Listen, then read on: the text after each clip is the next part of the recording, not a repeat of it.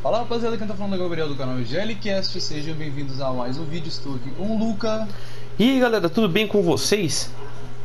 E hoje vamos fazer mais um vídeo de análise e crítica, mas dessa vez não é do filme como foi o primeiro episódio sobre o Shang-Chi, e sim de uma série que é a série mais popular do momento. E, a, e aqui, ó, já vou trazer uma curiosidade muito louca aqui.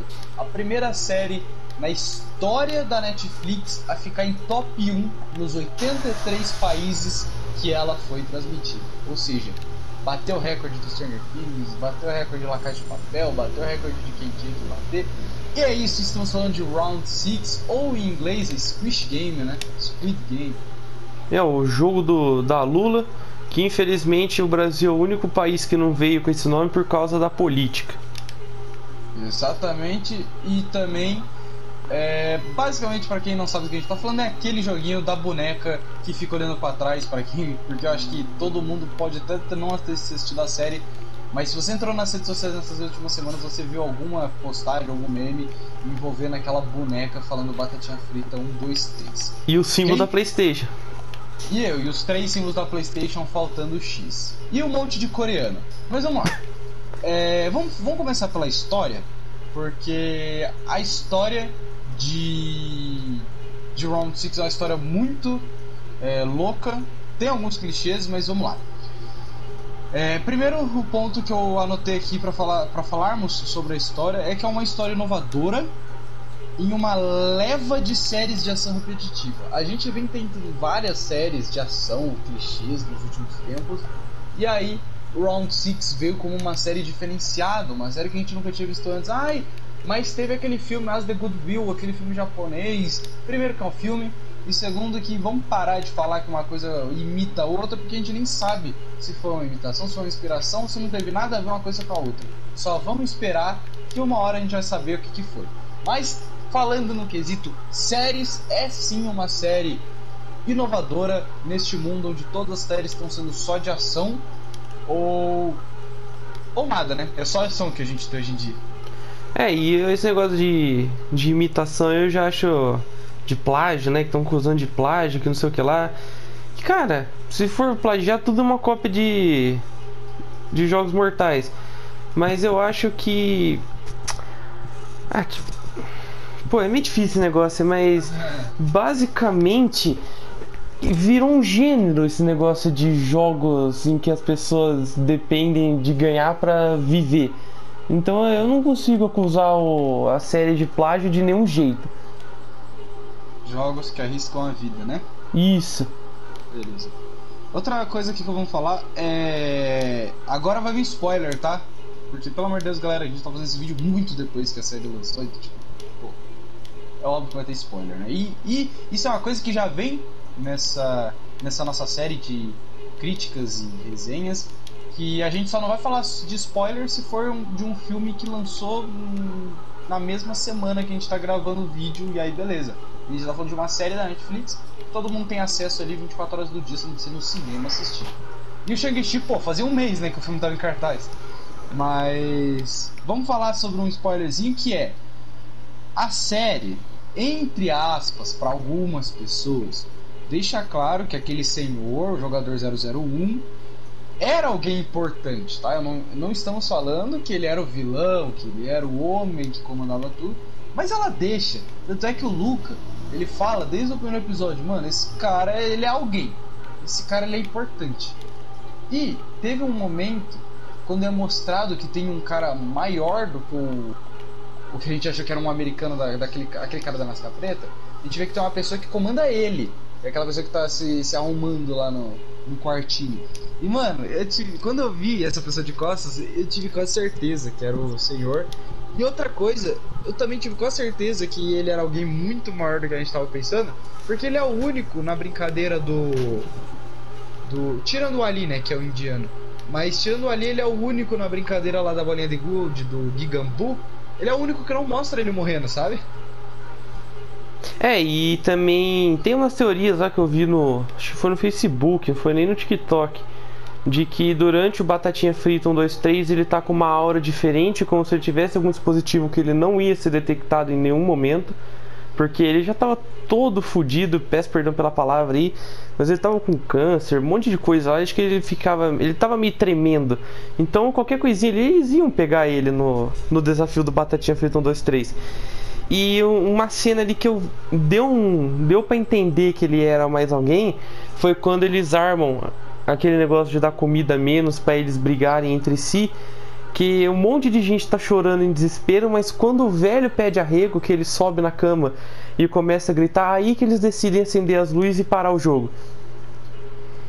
É, e, e também tem aquela parte lá que você falou do batatinha frita, provavelmente também às vezes a boneca foi programada para não detectar ele, né? Ah, sim, também. Porque, pô, ele, ele é muito confiante, cara. E a gente, olhando aquilo, falava, pô, esse velho não tem medo de morrer. Mas assim, ele sabia que ele poderia morrer a qualquer instante e ele é muito confiante, velho. Nossa, o que você falou é verdade, né? Eles botaram o velho ali para parecer que ele não tem medo de morrer, mesmo que ele já tá velho e fudido. E na verdade ele tava ali zoando porque ele realmente sabia que ele não ia morrer de verdade.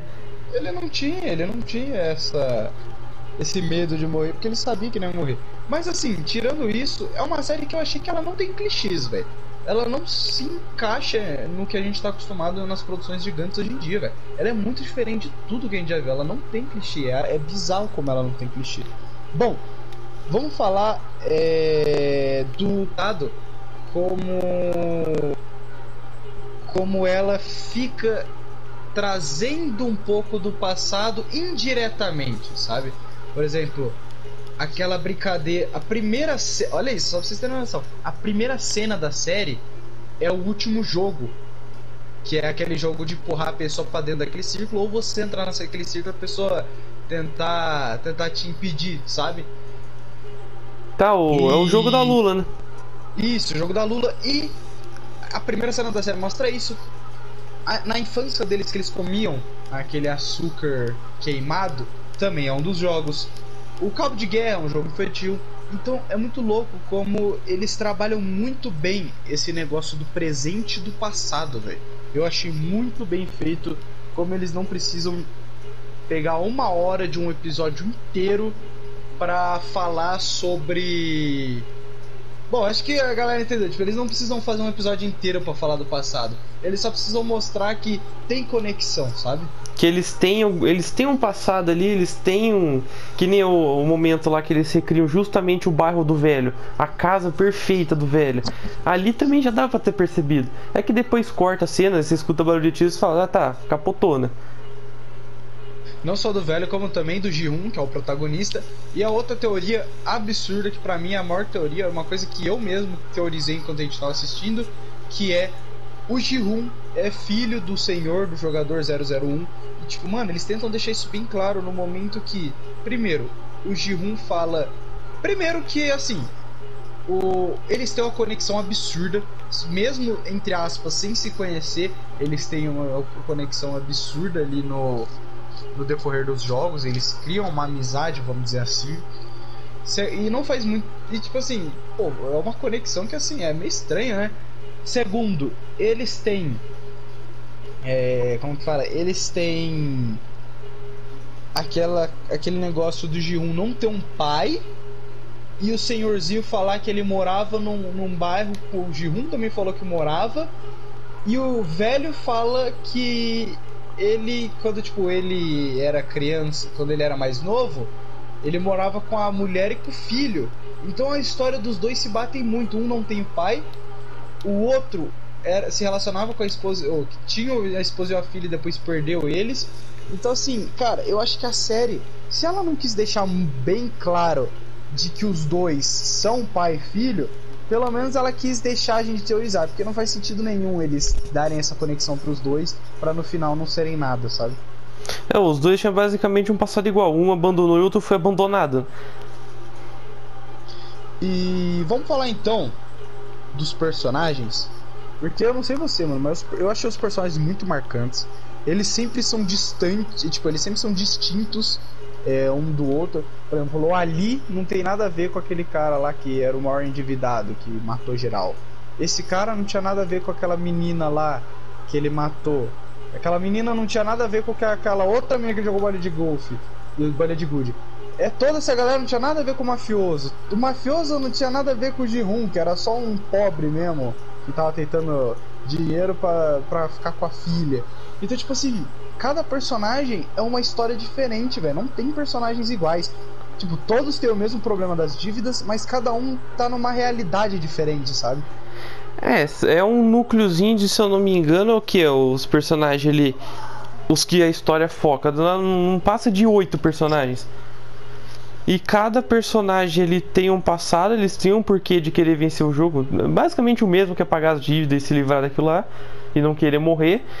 Mas é, eles são tão bem construídos na minha visão assim que você acaba se apegando a alguns que tipo a morte da na ponte de vidro lá em que a mina agarra aquele DU que se joga a construção deles foi muito bem construída querendo ou não é eles tinham um relacionamento forçado mas óbvio pensando do lado em... dela isso pensando no jogo e aí, quando ele vê que ela vai ser inútil, ele já, tipo, já meio que taca ela ali de lado. E ela prometeu pra ele: Eu vou matar você, né? E, tipo, ela prometeu, mano. Ela falou: Eu vou matar você, amigo. Se tu me trair, eu vou matar você. E aí, ele trai no momento que ele escolhe o cara e não ela pra ir pro jogo com ele. Então, os personagens são muito bem construídos. E lembrando que o protagonista não tem protagonismo, né? Isso é uma coisa bem engraçada. Que o Ji-Hun, ele é um protagonista que tudo que ele fez ele ganha, ele ganha os jogos e não é uma coisa forçada, mano. Pelo menos eu não, eu não senti isso. Eu não achei em nenhum momento que fizeram ele ganhar por ganhar. Tudo, tudo tem uma explicação. Por exemplo, ele ser o último jogador lá na ponte de vidro, tem todo aquele negócio de todo mundo querer ser o meio, todo mundo querer ser o começo e ninguém querer ser o final. E aí ele fica com a camisa final, sabe? Então, tipo, ele não teve nada, ele não teve escolha nisso. Foi a galera que não quis pegar as últimas e ele acabou ficando com a, com a última e aí ele acabou se dando bem. Ou, por exemplo, no jogo da. Como que é o nome? O jogo do. Do açúcar. Ele poderia ser só um protagonista muito foda que vai lá, pega e picota tudo no tempo certo e ainda sai como, nossa, ele é muito incrível. Não, mano, ele inventa de lamber o negócio porque o sol vai, o sol vai derreter a moldura. Então, assim, velho, é, é genial como eles conseguem fazer um personagem que é um personagem qualquer, ele não é ninguém muito incrível, não precisa ter protagonismo, velho. Eu achei isso fantástico, mano. Eu acho que o que mais resume isso que você falou é a parte da, do cabo de guerra. Que é tipo, três mulheres, dois caras quarentão e um velho. Mas aí o velho lembra de que cabo de guerra não é força física, que nem todos os outros estavam achando que ter um grupo de homem era muito melhor do que ter um grupo miscigenado, vamos assim dizer. E eles aplicam a física a favor deles. Que nem aquela hora que eles deixam os caras vir pra frente e depois eles puxam que os caras vão estar tá no chão. Aquilo ali foi muito um protagonismo não forçado. Eu só queria falar uma coisa, você já reparou que qualquer pessoa. É que o G1 ele acabou se conectando muito com o velho. Mas qualquer pessoa que se conectasse com o velho já ia ter uma chance maior de ganhar, porque, tipo assim, o, o velho ajudava todo mundo. É, ele, sabia o que ia acontecer, né? Ele, é, porque aparece lá. E também já tá na nossa cara que quando o policial, que é o irmão do chefão lá, ele vai ler os códigos lá, ele começa no 02 e o velho é o 01. O velho não tá nem catalogado no sistema, ele só tá jogado lá. Nossa, é muito, é muito bizarro como tava na nossa cara todo esse tempo. E depois começa a pensar, caraca, velho, o velho quase morreu várias. E, e se eles perdem o cabo de guerra, mano? Tá ligado? É, então. E se eles perdem o cabo de guerra? Porque o cabo de guerra não é uma coisa que ele tinha. Ele tinha uma certeza. Tá é, porque o ele do açúcar lá é só pega a bolinha e o seu vai ser diferente. O, é, o da batatinha frita lá. Agora aquele do cabo de guerra. E, e o, é que ele não chegou no vidro, né? Que o do vidro ele também, imagina, ele escorrega. Mas então, eu acho que já era o. Eu acho que o objetivo já era matar ele na, no, no Gigambu ali. Bom, e. E vamos para algumas referências que nós anotamos, lembrando, é, é a nossa opinião e o que a gente viu. Então, se você não, se você achar que não tem nada a ver, mas vamos lá. começando pelas referências é que o filme lembra muito Jogos Mortais, o primeiro Jogos Mortais, que era muito bom, né, o primeiro Jogos Mortais. Ele tinha aquela pegada de tipo, velho, vocês vocês precisam se sacrificar para querer vencer. Porque se vocês não darem. E não, não só o primeiro. Acho que todos os jogos mortais foram assim, tipo, mano, tu quer. Tu quer fazer isso? Ah, eu quero. Então, tipo, tu vai ter que arrancar seu braço, tá ligado? Tu vai ter que arrancar sua língua, cortar um dedo. Aí tu, tu sobrevive. Vamos ver se tu tem culhão para fazer isso.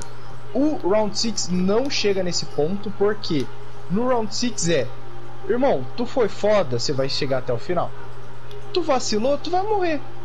Mas já nos Jogos Mortais o Digsal não dá muita escolha pra galera, tá ligado? É tipo, tu quer viver? Arranca seu braço aí, vai. É, e o Round 6, tirando o velho ali que tava na nossa casa o tempo todo, faltou um Digsal ali, né? Faltou um mediador que desse medo naquelas pessoas. Porque aquele cara mesmo com a máscara de. sei lá que bicho que era, que parecia um rato. Ele apareceu uma vez. Ele apareceu o quê pra falar com o povo? Uma vez só? É verdade. E quando ele ia, a gente até falava: Caraca, olha, olha quem tá chegando, tá ligado? É. O cara foi presencialmente. A gente tinha mais medo dos triângulos do que dele. Pô, e sabe uma coisa muito da hora? É que no fim, no fim, tá ligado? É. O motivo desse jogo inteiro é um bagulho muito doentio, mano. É tipo. Se você reparar, vamos, vamos falar, no, tomando em base uma crítica social. No fim, o Round 6, né, essa, toda essa brincadeira, o Squid, o, Squid, o, Squid, o Squid Game, ele é os ricos tratando os pobres como animal. Igual é mostrado no começo da série, quando, por exemplo, o G1 aposta nos cavalos. Os ricos faziam as mesmas coisas com eles, velho. Tipo, ah, aposta, na, aposta no gordo, aposta no velho, aposta na mulher, aposta não sei quem, aposta nele ali, ó. Então, tipo, se você reparar, tem uma referência do começo da série, no momento que o G1 aposta nos cavalos, pra o. pros velhos ricos, sei lá, apostando pra, pra galera pobre ali no, do, no final, quando tudo é revelado, né? Então tem essas referências para quem não pegou. E é muito interessante você pensar nisso, porque o roteirista de Round 6 é um cara assim muito fora da casinha, muito genial em alguns pontos. Eu acho que pra finalizar a gente pode falar um pouco das brincadeiras, que, mano, é muito doentio é, eles usarem brincadeiras tipo infantis, né?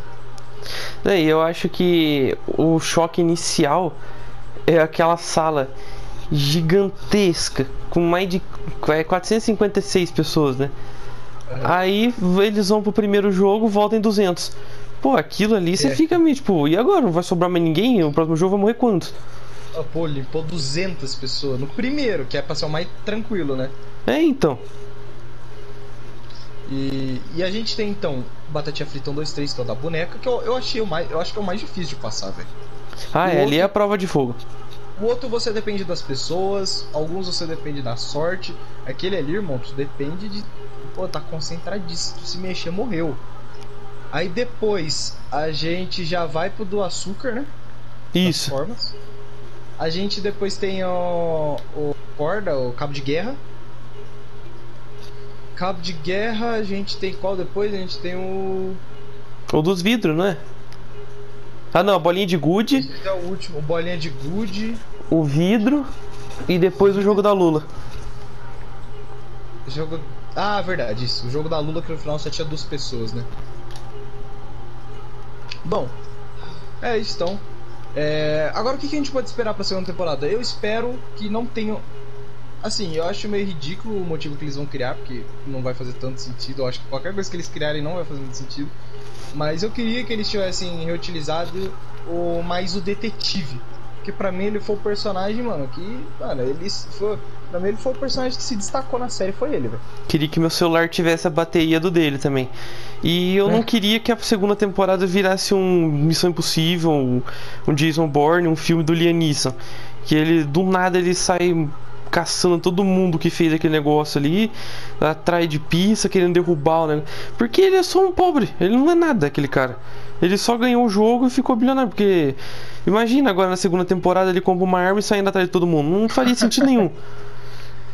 É, porque tem essa pegada, né, de que agora ele, mano, ele quer destruir. Tanto é que ligam pra ele e fala: entra no seu avião e vai embora. E ele fala: não.